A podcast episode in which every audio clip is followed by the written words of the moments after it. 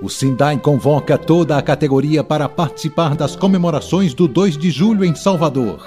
No dia da independência da Bahia, vamos levar para as ruas as nossas principais bandeiras e alertar a população sobre a manobra da Prefeitura de Salvador, que parte com tudo para privatizar a água em nossa cidade.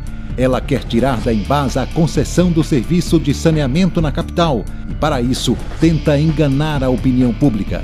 Todo mundo sabe que por trás do discurso da prefeitura estão grandes interesses políticos e empresariais. O momento exige força e união. Quarta, dia 2 de julho, concentração no Largo da Soledade, às sete e meia da manhã. Vamos mostrar a verdadeira intenção da Prefeitura, que quer privatizar a água em nossa cidade. Privatizar o saneamento significa aumentar a tarifa e piorar a qualidade do serviço. Para a categoria, representa demissões e retrocesso nas conquistas dos trabalhadores.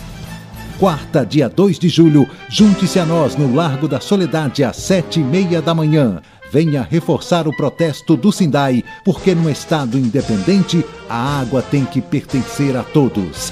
A água é um bem essencial à vida. Não pode ser privatizada, pois é direito básico do cidadão. Sindai, sempre em defesa da água, do meio ambiente e da classe trabalhadora.